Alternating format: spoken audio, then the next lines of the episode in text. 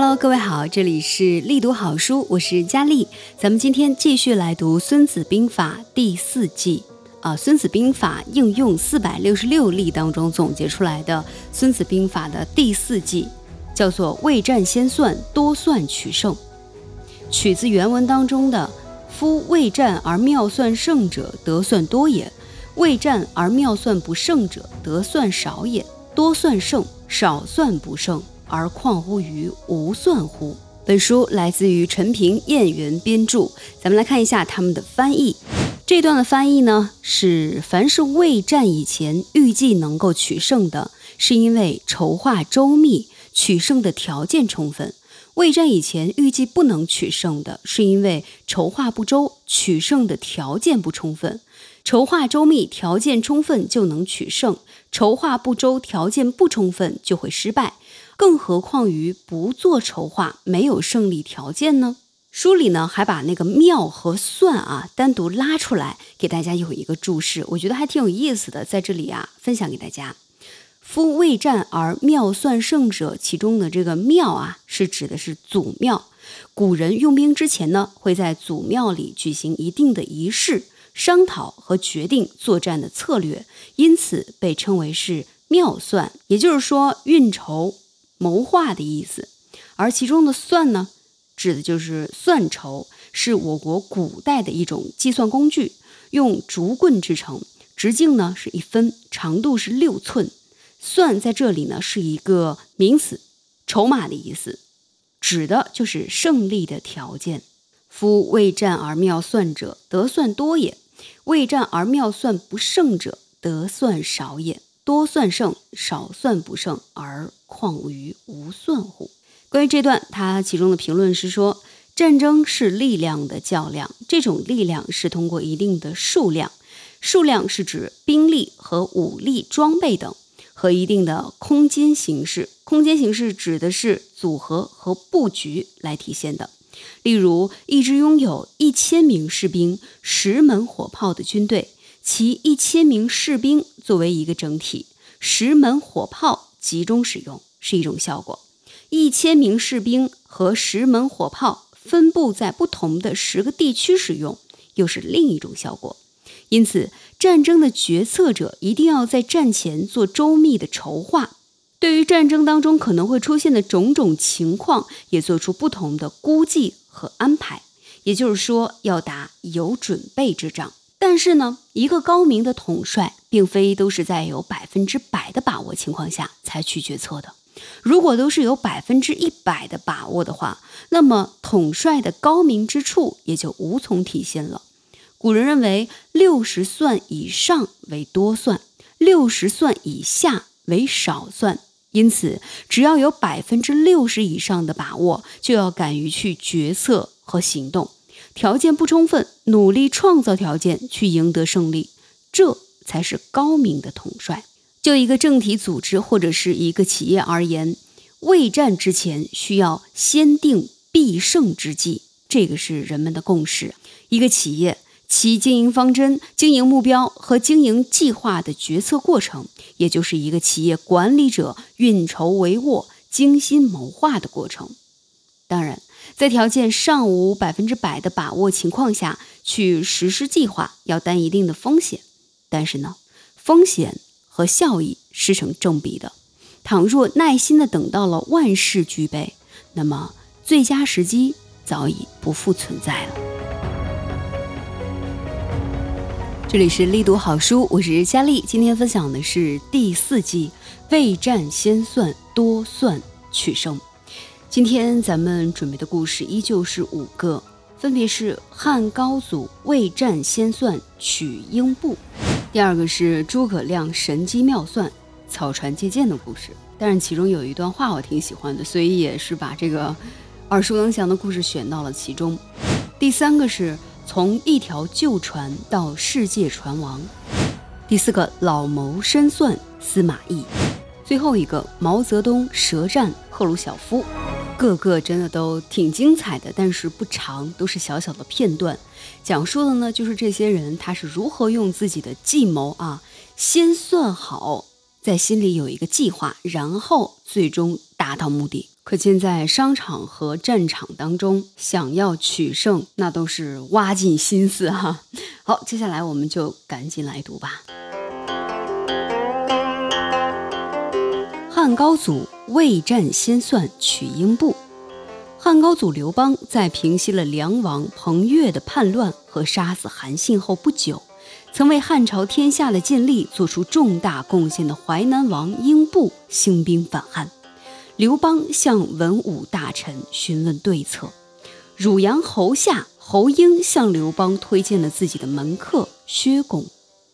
汉高祖问薛公：“英布曾是项羽手下大将，能征惯战，我想亲率大军去平叛，你看战败会如何？”汉公答道：“陛下必胜无疑。”汉高祖道：“何以见得？”薛公道。英布兴兵反叛后，料到陛下肯定会去征讨他，当然不会坐以待毙，所以有三种情况可供他选择。汉高祖道：“先生请讲。”薛公道：“第一种情况，英布东取南，西取楚，北并齐鲁，将燕赵纳入自己的势力范围，然后巩固自己的封地，以待陛下。这样。”陛下也奈何不了他，这是上策。汉高祖急忙问：“第二种情况会怎么样？”东取吴，西取楚，夺取韩、魏，保住敖仓的粮食，以重兵守卫城高，断绝入关之路。如果是这样，谁胜谁负，只有天知道。薛公侃侃而谈：“这是第二种情况，乃为。”中策。汉高祖说：“先生既认为朕能获胜，英布自然不会用此二策。那么下策该是怎样？”薛公不慌不忙地说：“东去吴，西取夏蔡，将重兵置于淮南。或料英布必用此策，陛下长驱直入。”定能大获全胜。汉高祖面现月色，道：“先生如何知道英布必用此下策呢？”薛公道：“英布本是骊山的一个行徒，虽有万夫不挡之勇，但目光短浅，只知道为一时的利害谋划，所以我料到必出此下策。”汉高祖连连赞道：“好，好！哈哈哈！英布的为人，朕也并非不知。先生的话可谓是一语中的。朕封你为千户侯。”谢陛下。薛公慌忙跪下谢恩。汉高祖封薛公为千户侯，又赏赐给薛公许多财物，然后。于这一年，也就是公元前幺九六年的十月，亲率十二万大军征讨英布。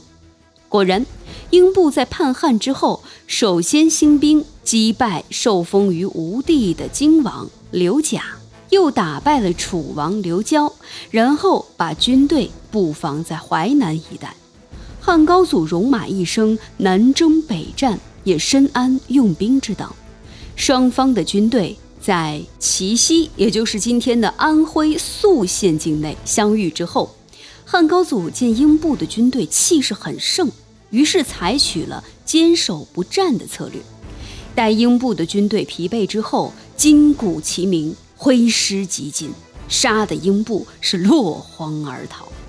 英布逃到江南后，被长沙王吴瑞的儿子设计杀死。英布的叛乱。以失败而告终。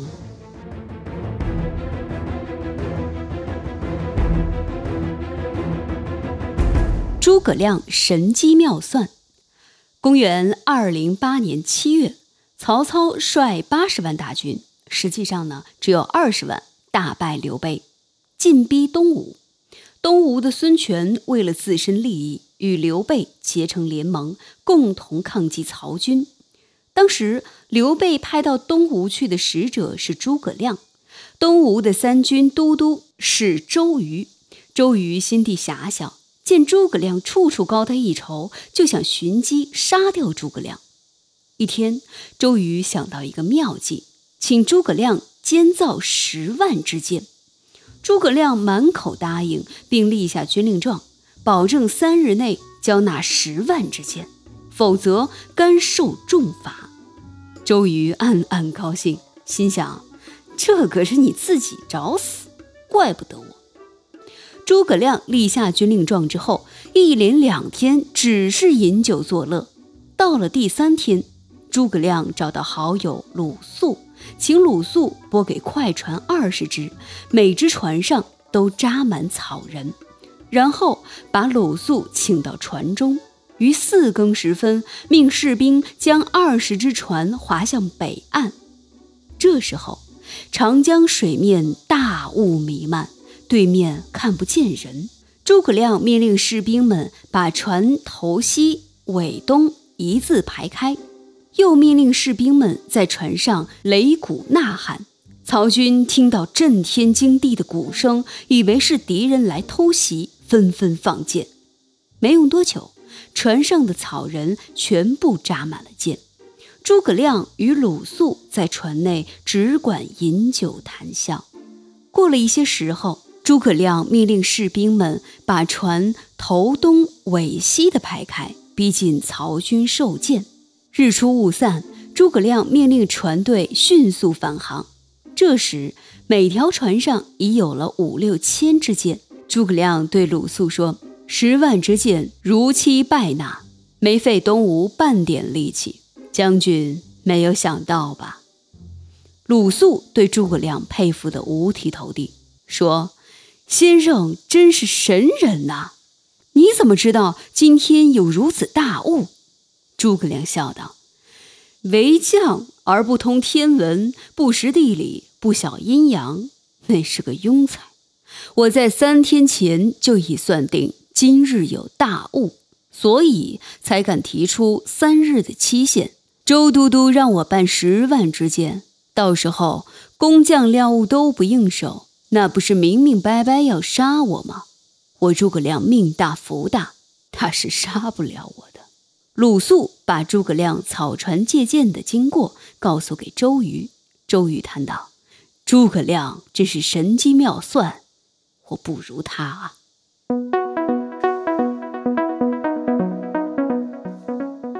从一条旧船到世界船王，世界海运船王包玉刚从事海运这一行始于一九五五年，当时他只拥有一条旧船。包玉刚的经营之道是立足于长远，不贪图急功近利。他的座右铭是：宁可少赚钱，也要尽量少风险。包玉刚从事海运开始，就坚持与客户签订可靠的长期合同。他总是把船租给那些声誉好、收入可靠的商家。与商家签好合同后，包玉刚拿着租船合同向银行去申请贷款。银行见包玉刚有租船合同保证，也乐意给予贷款。包玉刚拿到贷款后，立即购买新船，又把新船租给信誉好、资金雄厚的商家，然后拿着新的租船合同再去银行申请新的贷款。包玉刚就是用这种方法不断的扩大自己的船队，扩大自己的业务。二十年过去。包玉刚的环球航运集团发展成为了一个拥有大型巨轮二百一十艘、总吨位达两千一百万的大船队。美国和前苏联的所有船队的总吨量都无法与他媲美。包玉刚的成功自然与他的长远目光、长期战略息息相关。另一方面，香港各大银行对他的信赖和支持是个关键。没有银行的信任，没有银行给他的长期低息贷款，包玉刚的事业也只能是镜中之花，水中之月。也正是基于此，包玉刚本人也投身于银行，担任了香港汇丰银行的副董事长。汇丰银行还入股五千万美元，加入了包玉刚的环球航运集团。包玉刚如虎添翼，事业大振。老谋深算司马懿，司马懿很有谋略，且行事果断。曹操闻其名，欲聘他为官，但司马懿见汉室衰微，曹氏专权，便假托身患封闭，不能起居，予以推辞。曹操不信，遂派人扮作刺客前去验证。司马懿在深夜之中，见有人闯进自己的卧室，举剑奔自己刺来。大吃一惊，但他立刻悟到这是曹操派来的人，于是躺在床上一动不动，任凭刺客处置。刺客见状，认定司马懿真患了封闭，收起利剑回禀曹操去了。但是司马懿不能永远躺在床上，于是便装作逐渐好转，有节制地进行活动。曹操探知，又派使者请他。司马懿审时度势，如果再一味拒绝，恐招不测。况且天下大势已归尽曹操，因此司马懿便随时去见曹操，很得曹氏父子赏识。不过精于人事的曹操很快察觉司马懿潜在的野心，认为他不是一个会永远甘心居于臣下的人。开始用凝聚的眼光看着他，这一变化，机智的司马懿立刻警觉了。他开始计较眼前的分寸利益，把一些日常生活小事看得很重，装出一副胸无大志、目光短浅的模样。曹操竟又一次被他瞒过了。另外，他还在曹丕面前花言巧语，求得保护。公元二三零年。魏拜司马懿为大都督，与蜀国抗衡。当时的蜀国无论人力物力都没有魏国雄厚，因此蜀国要取胜，必须速战速决。司马懿看透了这一点，坚守阵地不出战。诸葛亮派人给他送去女人的衣服首饰来激怒他，他也坦然受之，始终不派出一兵一卒。最后。诸葛亮因积劳成疾，病死在五丈原，蜀兵只好退回。公元二三七年，魏明帝病逝，临死之时，将太子曹芳托付给大将军曹爽和司马懿。曹爽把持朝政，对司马懿不放心。司马懿又一次装起大病来，曹爽派心腹李胜去探看，见司马懿令两臂侍鞭。持衣衣落，腹上止口，亦可求饮。他还求李胜照顾他的两个儿子。李胜回复曹爽，放心下来，再不怀疑。十年之后，毫无荣心的曹爽陪同小皇帝曹芳离开京城，在家装病的司马懿突然乘胜发动政变，独揽了大权。后来，他的孙子司马炎废魏帝。建立了晋王朝。最后一个故事：毛泽东舌战赫鲁晓夫。一九五八年七月三十一号，苏共总书记、苏联部长会议主席赫鲁晓夫应毛泽东的邀请来到了中国。在这以前，苏联驻华大使尤金向毛泽东表达了苏联领导人的一个意愿。希望在中国有一个潜艇基地。当毛泽东要向尤金寻根问底时，尤金又遮遮掩掩地提出了一个联合舰队问题。毛泽东发火了：“你讲不清，请赫鲁晓夫来讲。”于是，赫鲁晓夫就来了。毛泽东把赫鲁晓夫请入中南海，寒暄过后，宾主分别坐下。毛泽东直截了当地说。尤金向我讲了，你们有那个意思，所以我想听听你的想法。赫鲁晓夫一口气讲了十多分钟，毛泽东默默地听着，不停地吸烟。突然，毛泽东打断赫鲁晓夫的话，说：“你讲了很长时间，还没有说到正题。”赫鲁晓夫一愣，这才注意到毛泽东神色肃穆，气氛有些不太对劲。但他仍然勉强地笑了笑，说：“是呀，是呀，你别忙，我还要继续讲。”毛泽东不理会赫鲁晓夫的狡辩，说：“请你告诉我，什么叫共同舰队？”赫鲁晓夫支支吾吾：“所谓共同嘛，就是共同商量的意思。”毛泽东同志，我们出钱给你们建立个电台。我们的舰队现在正在太平洋活动，我们的主要基地。毛泽东愤然站了起来：“你讲的这一大堆毫不切题。我问你，什么叫联合舰队？”赫鲁晓夫尴尬地掩饰道：“我们不过是来跟你们共同商量商量。什么叫共同商量？我们还有没有主权了？”毛泽东动火了：“你们是不是想把我们的沿海地区都拿去？”你们都拿去算了。当时，苏联在欧洲各社会主义国家里都派驻有军队，建立了各种军事基地。毛泽东对此了如指掌。赫鲁晓夫试图避开锋芒，用迂回的方式说服毛泽东：“ 毛泽东同志，我们能不能达成某种协议，让我们的潜水艇在你们的国家有个基地？”以便加油、修理、短期停留等等，不行。毛泽东断然拒绝。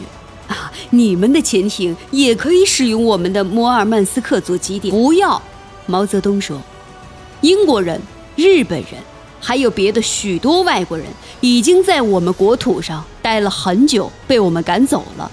赫鲁晓夫同志，最后再说一遍。我们再也不想让任何人利用我们的国土来达到他们自己的目的。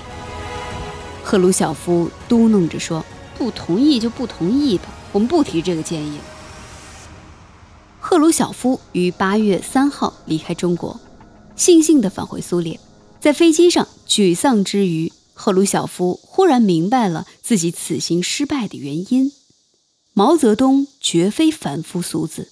早在邀请之前，毛泽东已运筹不止一日，而自己竟然连一点准备都没有。该死的尤金！赫鲁晓夫把一肚子的怒气都发泄在苏联驻华大使尤金身上。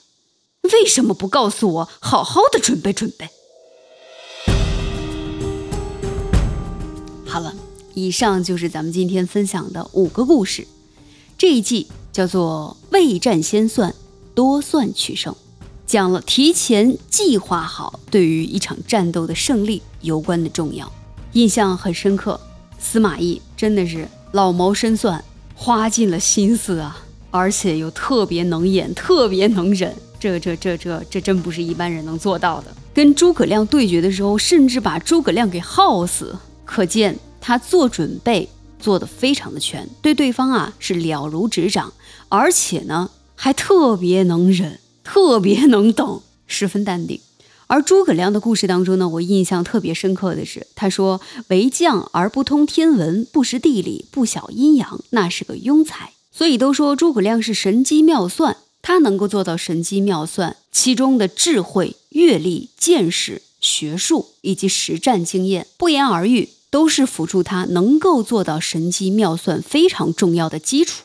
看完这一集，我不禁感慨：这个世界上的聪明人实在是太多了。毫无准备上场，怎么能够敌得过人家千方百计的这个计算呢？心中没有底气，自然容易露出马脚，导致被对方拿捏，进而失败，达不成自己的目的。这不管是在商业上，还是在军事上，甚至我觉得在爱情，在你跟你的这个婆媳关系当中，爱情里也是十分的受用。看完这一集，真的坚定我一定要把这个《孙子兵法》全部都读完，好好的多品几遍。本系列节目的具体内容在简介当中，我把所有的二十八个计全部都列到了那一张图片里面，大家可以自行的先去预览一下，看一看我们都会说到什么。也欢迎大家持续的关注佳丽的这个力读好书栏目，《孙子兵法》应用四百六十六例，一起共同读书，一起成长。我是佳丽，理想很重要，愿你在前进的道路上一帆风顺，一生无忧。我们下期节目见。